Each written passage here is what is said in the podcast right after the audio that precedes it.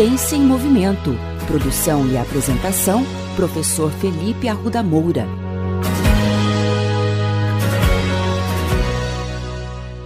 Olá, bem-vindos a mais um episódio da coluna Ciência em Movimento. Você já parou para pensar que você só está ouvindo esse episódio porque você está cercado de tecnologias que foram desenvolvidas pela ciência ao longo dos anos? O seu carro, o rádio e até mesmo o seu aparelho celular foram desenvolvidos após muitos anos de pesquisa para que eles chegassem até nós da forma como eles são. Quando você toma um remédio, o processo é o mesmo. Para esse remédio ser aprovado para o uso, centenas de experimentos e estudos foram realizados até comprovarem a sua eficiência. Na educação física, não seria, ou pelo menos não deveria ser diferente.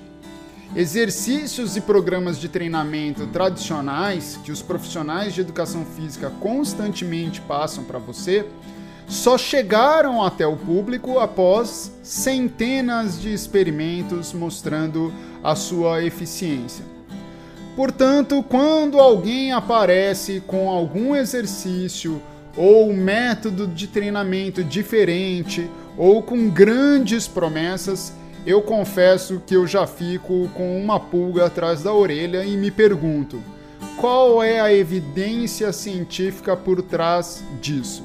Recentemente tenho visto muito nas redes sociais promessas maravilhosas de um exercício chamado Vacuum, que promete dar a barriga chapada e afinar a cintura de qualquer pessoa. O exercício você já deve ter visto por aí. De uma maneira bem simples, consiste em contrair toda a musculatura abdominal de uma forma bastante intensa, como se você estivesse sugando a sua barriga para dentro.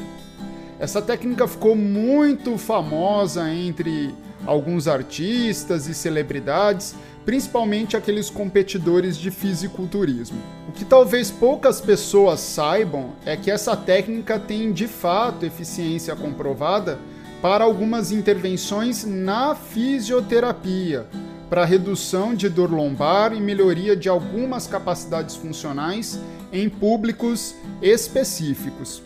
Outro ponto importante é que essa técnica exige muita orientação e pode ser perigosa se executada da forma errada, pois ela pode promover compressão acentuada nas vértebras. Mas vamos voltar para a pergunta central desse episódio.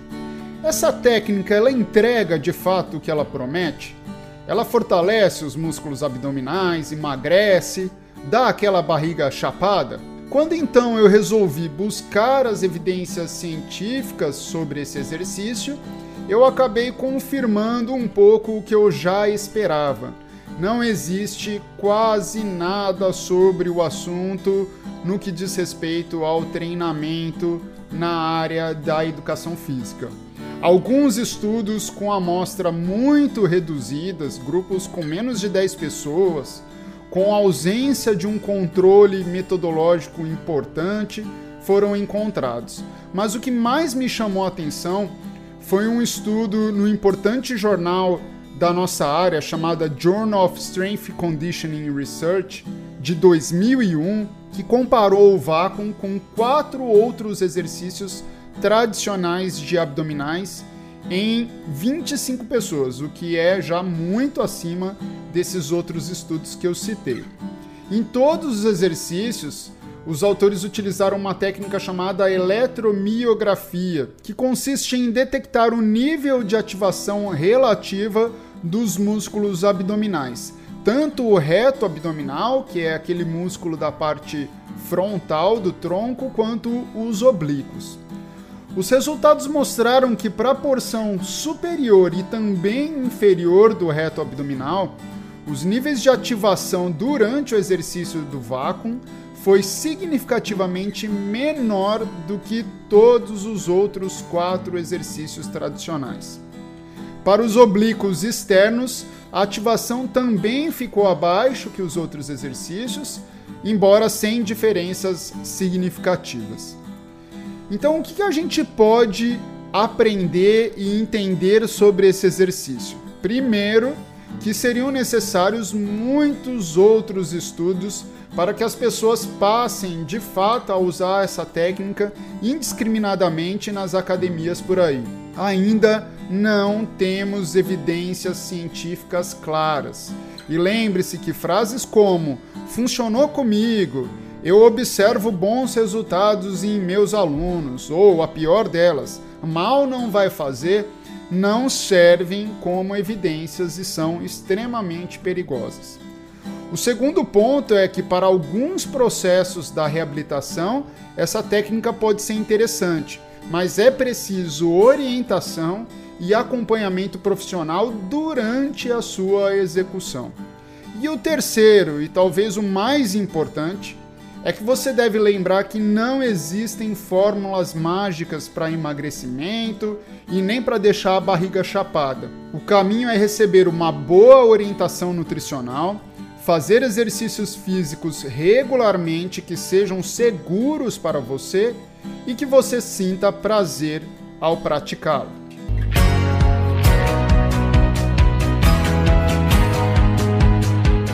Ciência em Movimento Produção e apresentação: Professor Felipe Arruda Moura. Contatos com essa coluna pelo e-mail ciênciaemmovimento.el@gmail.com.